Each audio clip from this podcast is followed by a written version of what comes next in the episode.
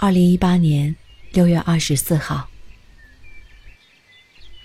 山路其实并不长，但爬到山顶还是会有点气喘吁吁。大概是我近来运动的少。林先生，独自循着小径走，柔和着青草与泥土味道的空气，总是让我莫名的想起小时候住过的乡下。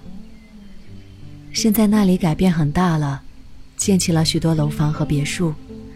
前年我回去的时候，内心却反而觉得失落。我家门前的小河，已经没有人在下水了。那片沙沙作响的竹林，也不翼而飞，难寻去向，只能看到冰冷冷的白墙。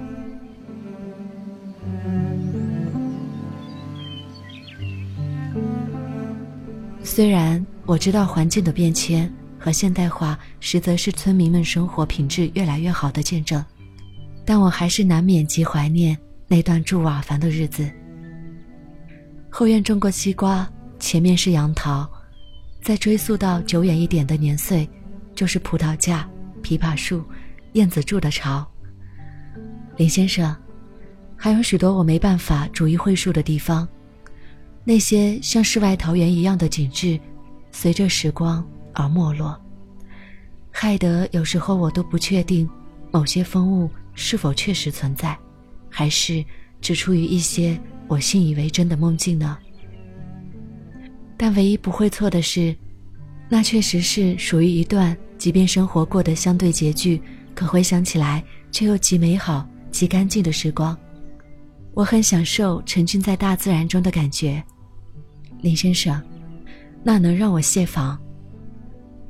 今天我是跟着妈妈他们到城郊摘荔枝去的。这些荔枝籽很小，果肉饱满。荔枝家的主人也操着我们那儿的方言，让我恍惚间还以为自己就是在故乡。我刚刚试图爬了一棵不大粗壮的树，不过只蹬了两三脚，就没再敢往更高的地方站了。后来摘到一半的时候。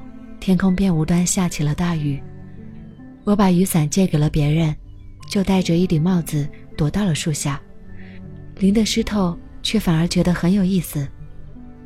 别担心啊，李先生，切身感受一场雨其实并无大碍。摘完准备下山时，我攀到水瀑旁，用双手接了几捧山泉尝了尝，说不上甜，期间还不小心跌跤摔伤了点膝盖。可还是觉得很有意思。今天翻看 One A P P，读到一句话：“我活着，每一天感受着所有的细节和琐碎，并且尝试将它们位于欣赏的位置。”这句话有多么契合我现在的状态呀，林先生！自打决定给你写日记以来，已经有一个礼拜了。为了有话可讲。我变得比以前更加投入进生活中，你没有同我走过的路，至少也能在这一行行的文字里陪我走一段。但凡想到你会看，我便不算太孤单。其实，一个人也有一个人的自得其乐。李先生，虽然我平日里与友人交集甚少，日子清冷，但我并不准备刻意融入什么社交圈。你知道。我性格一向如此，即便独来独往，也能为自己偷得几分心灵的愉快。我将尽可能的每天都给你写日记，或短或长，不分好坏。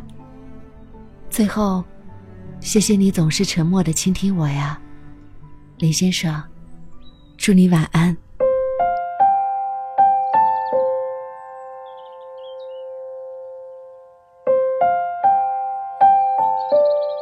我是许悄悄，新浪微博搜索 “nj 许悄悄”就可以找到我，也可以订阅微信订阅号“厨房与爱星辰大海”，就可查看节目文稿和歌单。同时，也欢迎您订阅网易云音乐电台或者喜马拉雅电台“厨房与爱”，即可收听更多往期节目。感谢收听，希望你快乐。